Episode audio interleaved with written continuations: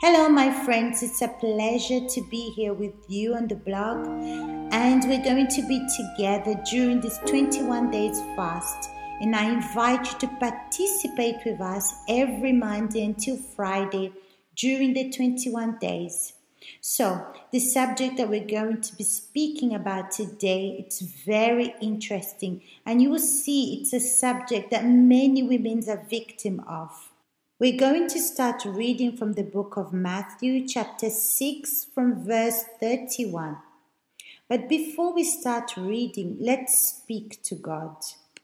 My Lord and my God, in the name of the Lord Jesus Christ, I cannot accept to make a prayer for you to do magic. No, my God, this cannot happen. But to see results, I have to use faith we have to be determined. We have to make decisions, my God. We have to obey your word, my God. This person that is starting the fast today here on the blog with us, I pray that you alert this person for her to be able to see Open her understanding for her to be baptized with your Holy Spirit, to have an encounter with you. And those that are already baptized with the Holy Spirit, may they be renewed, restored with your presence. And my God, for them to come and be a testimony for you of your resurrection in this world. And this is what I ask you, my God open our understanding for us to be able to give our best in these 21 days and put into practice your words, my Father. This is what I'm asking you in Jesus Christ's name. Amen. So let's read from the book of Matthew, chapter 6, from verse 31. Therefore, do not worry, saying, what shall we eat? Or what shall we drink? Or what shall we wear? For after all these things the Gentiles seek. For your heavenly Father knows that you need all these things. But seek first the kingdom of God and his righteousness, and all these things shall be added unto you. Therefore, do not worry about tomorrow, for tomorrow will worry about its own things. Sufficient for the day is its own trouble. My friends, I'm here smiling because reading these verses, God made me remember at a time when I went through some difficult situation that I was worried, I was preoccupied. I was asking myself, how am I going to do? What am I going to do to overcome the situation? Yes, my friends, how many of us receive bad news, unexpected notices, or even things that come to trouble us? But here he says, Do not worry, saying, What shall we eat, or what shall we drink, or what shall we wear? Here, when he says, do not worry, means do not preoccupy yourselves about your life, even from the smallest things in life, like eating or what you're going to do next. He says, do not worry. Do not worry about this. In other words, do not live your life in worries. And you know, the woman has a tendency of preoccupying about these things. Or she thinks, what's going to happen tomorrow? I, I don't put on weight, or if I put on weight, or if I lose a lot of weight, and she preoccupies about everything, and if it's cold or if it's hot.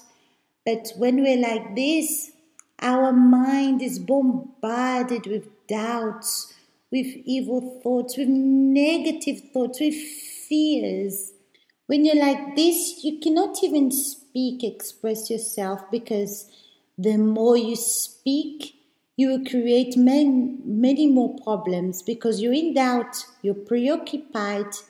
Sometimes, even me myself, I see that I'm complaining, I'm praying and sacrificing, And God hasn't answered me yet. God hasn't answered me yet. That means He's going to answer me, but not yet.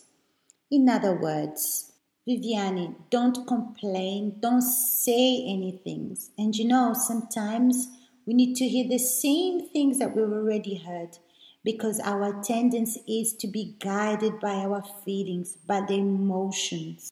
Then it says, What shall we eat? What shall we drink?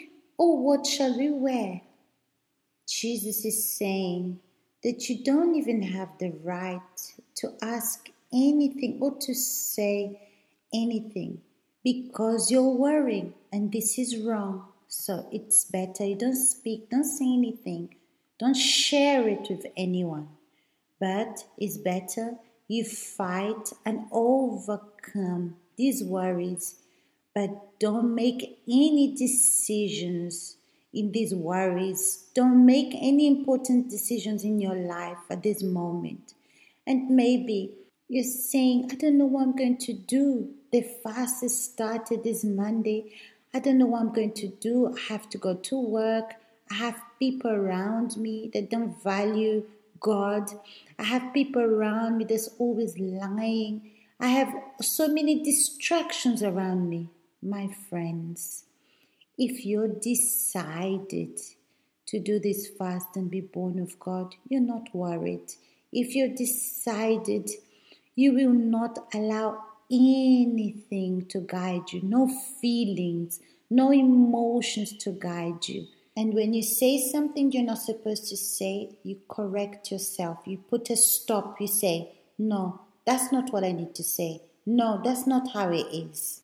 Then Jesus says here verse 32 For all these things the Gentiles seek. When Jesus speaks about Gentiles here, he's speaking about people that don't believe, like those that are in the world, those that don't follow the same faith as us. Those that are not in the faith are preoccupied about the problems. They allow the problems to dominate them. For your heavenly Father knows that you need all things. God knows our necessity. He knows that we need certain things in our life. But it's not because we need certain things or He knows it that I'm going to prioritize that that I'm going to make that the center of my life. In my, my thoughts, I'm going to think about that constantly and focus only on my necessity because faith is the assurance of things hoped for, the convictions of things not yet seen. And what happens when I'm preoccupied? I don't have an assurance of the things hoped for. I have doubts, I have fears, I have insecurities. Then he says, But seek first the kingdom of God. This kingdom of God is justice, is righteousness. The kingdom of God is living by faith, prioritizing the word of God remembering what the Word of God teaches us and living it, observing our lives and prioritizing, ignoring our feelings, our thoughts, our negative thoughts, and conquer this kingdom of God, which is the obedience. And you know, my friends, that when we're anxious and worried, you know that you become insecure. But now, look what Jesus says here. But seek first the kingdom of God. So, don't put all your attentions on the preoccupations, on worries, but put your attention on things that are important, which is the kingdom of God and live by faith.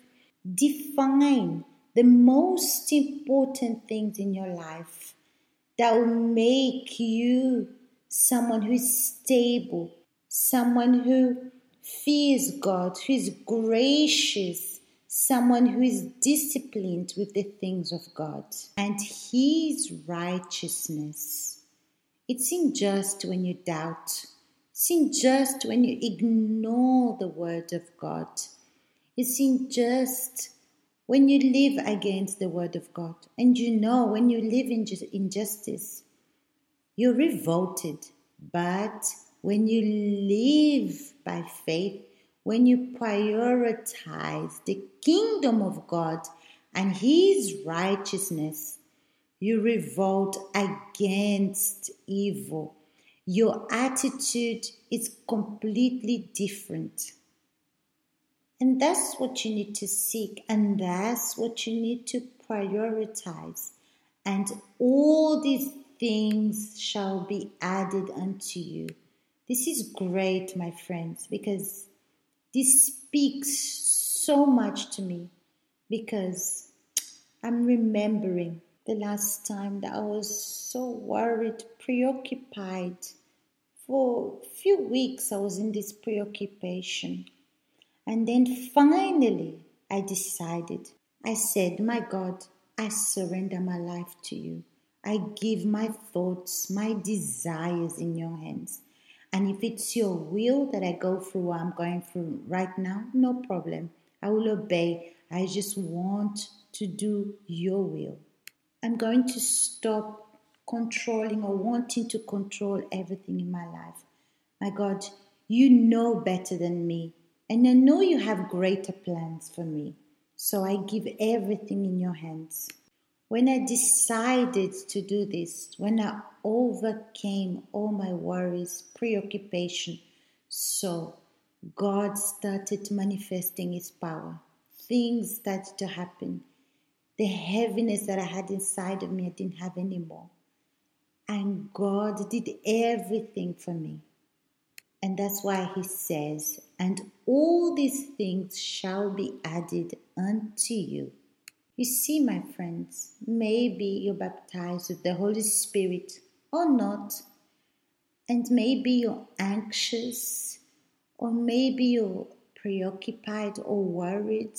For example, you started this fast already with the spirit of competition because you want to show the others that you did your fast well and you received the Holy Spirit. But Jesus is saying here, Seek first the kingdom of God and his righteousness, not your kingdom, not your righteousness. And everything that you need, he will give to you. So just obey, surrender yourself to him. And then he continues saying, Therefore, do not worry about tomorrow, for tomorrow will worry about his own things. That means don't worry about tomorrow. Overcome the things you have to overcome today, and tomorrow will take care of itself. Live in the dependence of God because He will take care of you. And this is what God is telling us. Tomorrow, we're going to resolve the problem of tomorrow. Then He says, sufficient for the day in its own trouble. So don't accumulate your problems of today and tomorrow.